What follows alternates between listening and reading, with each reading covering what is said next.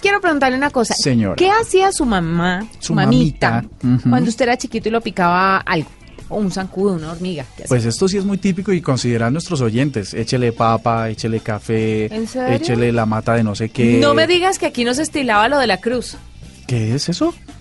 Que cuando te picaba algo en la roncha o en el valle sí, le hacían una crucecita a uno o, o una X y te dejaba de picar. Pero como con una X, con un cuchillo, Con un la- machete, no. un, un cortador, un, un qué? Pero ¿qué, qué tipo de salvajes creen que somos, Pero es que dices Murcia? que, que sobre la roncha le hacías una cruz. Claro, me faltó explicar, pero porque es tan común en el valle que me parece inaudito que no se haga en el resto del país. Sobre el- la roncha, la mamá llegaba con su uña del dedo pulgar y le Ok. hacía una cruz o una X, como usted quiera. Una, una cruz tirando a hacer una vaina religiosa, ¿no? Que el Señor lo cure, lo, lo- la Virgen lo bendiga o algo así. Pues seguramente tendrá su trasfondo religioso, pero las mamás hacían eso y le decían, eso ya se le quita la piquiña, y yo no sé si era su gestión o qué, pero sí, a uno se le quitaba la piquiña. ¿En serio? ¿Nunca le hicieron la No. crucecita? No, no. Eso, Dios. eso, de pronto los orines en las orejas cuando le daba a uno otitis y... ¿No? ¿Eso no es cuando lo pica uno una raya? ¿Orines en las o- orejas Sí. porque le da otitis? Sí. Esa sí me la hicieron una vez. Razón, usted es co- en la ¿Quién lo vía- En orinó? la, en la ida, en la, en la vía Bo- Medellín-Bogotá.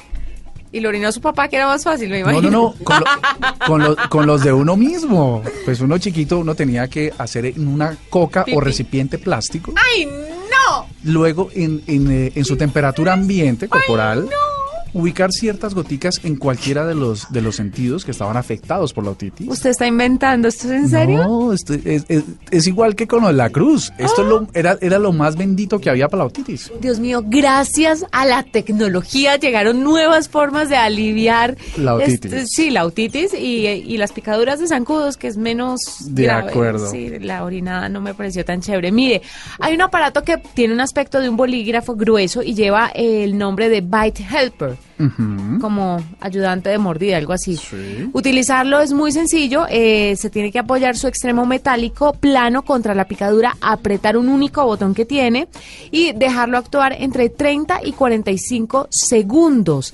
Para entender cómo funciona el dispositivo antes hay que comprender por qué las picaduras de mosquito producen ese, como esa rasquiña tan insoportable y es que aparte de taladrarnos la piel con seis agujas de aspecto ominoso y de chuparnos la sangre, los mosquitos inyectan la saliva en su piel un poderoso anticoagulante que impide que la herida se cierre mientras se están alimentando.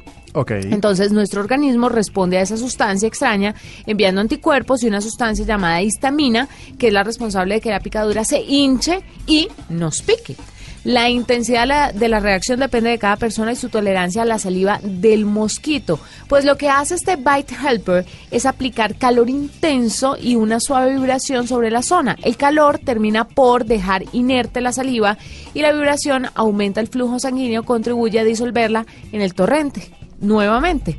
Entonces lo que hace es que no le sale roncha, no le va a picar y se va a curar rapidito sin necesidad de la crucecita y demás.